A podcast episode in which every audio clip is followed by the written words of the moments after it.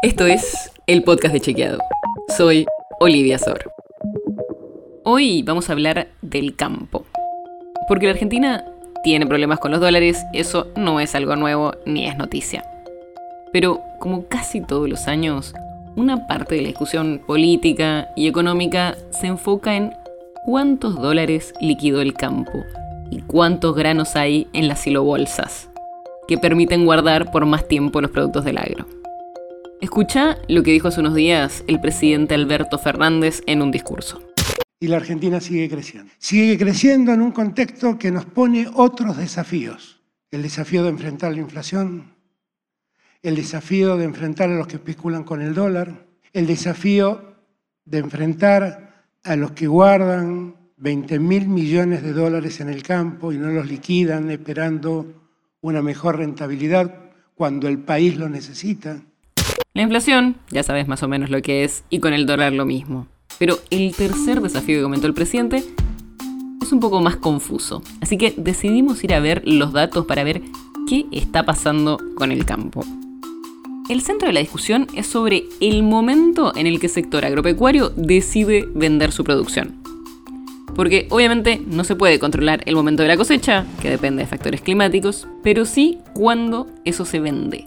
Y en este caso, cuando se exporta. ¿Qué momento eligen los productores para hacerlo? Cuando liquidan. Los datos oficiales del Ministerio de Agricultura, Ganadería y Pesca muestran que en el primer semestre de 2022 el complejo agroexportador exportó un 17% más de dólares que en el mismo periodo de 2021. Y ese aumento en la primera mitad del año se dio por dos cosas. Porque subieron los precios internacionales pero también porque aumentó la cantidad de granos exportados. El tema es que si vemos las exportaciones por productos, se ven diferencias. Por ejemplo, las toneladas de soja vendidas al exterior cayeron un 19% en el primer semestre de 2022. Y eso significó que entre un 6% menos de dólares. Y esa es una caída importante. Para que tengas una idea, junto con los datos de 2018, estamos en el nivel de liquidación más bajo en los últimos 10 años. Pero, ¿viste que te dijimos que los dólares que entraron al país por el agro fueron más que el año pasado?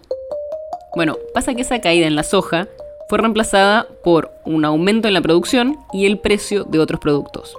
Por ejemplo, los dólares que entraron por exportaciones de trigo más que se duplicaron. Por el girasol aumentaron más de un 60% y en maíz más de un 25% en dólares. Hablamos con especialistas y lo que nos dijeron es que este aumento en las ventas de productos como el maíz y el trigo tienen que ver con la suba de los precios internacionales por la invasión rusa a Ucrania. Y como hay más expectativa de que los precios de este tipo de productos bajen en el futuro, porque subieron mucho por la guerra, los productores decidieron aprovechar el precio alto y vendieron esos granos. Pero con la soja no pasó tanto esto, porque los datos muestran que a esta altura del año se vendieron casi 10 puntos menos de la cosecha que lo que se había vendido el año pasado. Y en parte lo que nos explicaron es que esto se da porque el productor cuando reserva granos normalmente lo hace con la soja, porque por una cuestión logística y de mantenimiento, si lo bolsa lleno de soja tiene más valor en dólares que si lo llenas de otros productos.